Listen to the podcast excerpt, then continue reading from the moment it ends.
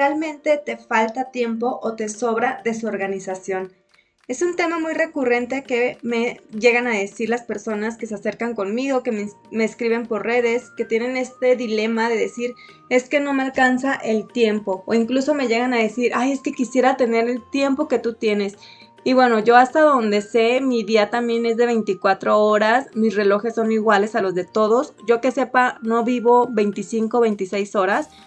Quisiera a veces, la verdad, que tuviera más horas, pero me he dado cuenta que no es que yo tenga más tiempo, no es que a mí me sobre tiempo para hacer cosas, sino que tengo mucha organización en mi día a día.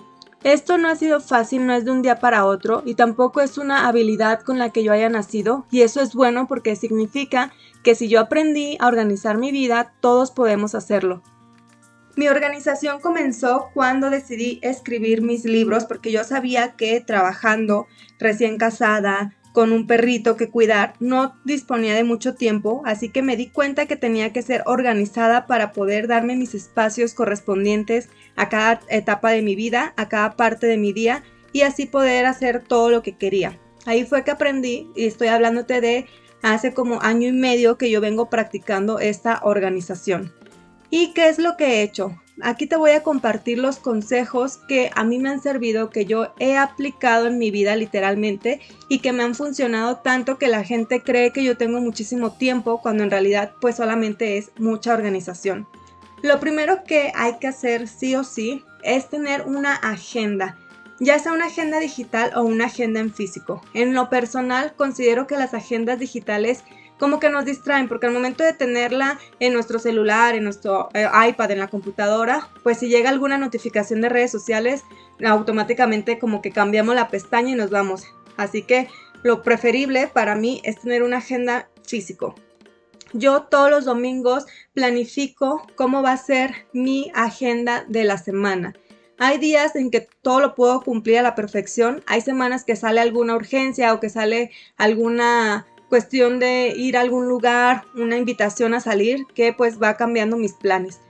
Lo bueno de la planificación es que tú vas sabiendo qué días tienes disponibles y no te agarra por sorpresa. No significa que vamos a tener que ser súper cerrados y estrictos con nuestra agenda, sino que podamos saber exactamente cuándo a veces sí podemos ser como un poco más abiertos y cuándo sí de plano debemos apegarnos a lo que escribimos.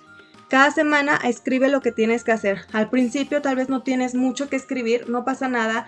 Pon las cosas que sí o sí tienes que hacer como trabajar de tal a tal hora, ten en cuenta también tus tiempos de traslados, también anota las actividades que tienes que hacer en tu casa, ya sea lavar, tender la cama, anota también las cosas que haces por tu cuidado personal, lavarme la cara, tomarme mis vitaminas, hacer ejercicio, escribir, meditar, todas aquellas actividades que tienes que hacer, velas anotando en tu agenda.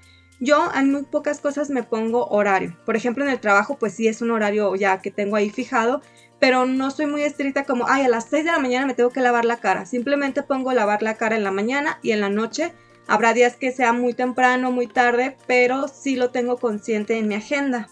Otro punto clave es tener claras tus prioridades, porque cuando no tenemos claro lo que realmente deseamos con nuestra vida, nos distraemos en lo primero que pase. Y lo primero que pasa es Netflix, Amazon Prime, Disney Plus, las redes sociales, YouTube, etc. Hay que tener en cuenta cuáles son nuestras prioridades de la vida y ser claros y firmes con ellos porque yo sé que es más fácil quedarse sentado en la tele, viendo la televisión, sé que es más fácil quedarse con el celular en las manos, pero debemos de dejar de querer y buscar lo fácil, debemos ir por lo que realmente vale la pena para nosotros, no para el vecino, no para mi mamá, no para mi esposo, sino para a mí lo que vale la pena y debo esforzarme en hacerlo. Ese es el último punto que yo te comparto en estos consejos ten en cuenta que vas a tener que soltar cosas para agarrar lo nuevo o lo que tú deseas y debes mantenerte firme. No va a ser sencillo, no va a ser fácil. Si tienes que desinstalar aplicaciones, si tienes que eliminar o disminuir el contacto con ciertas personas, si tienes que esconderte el control de la televisión,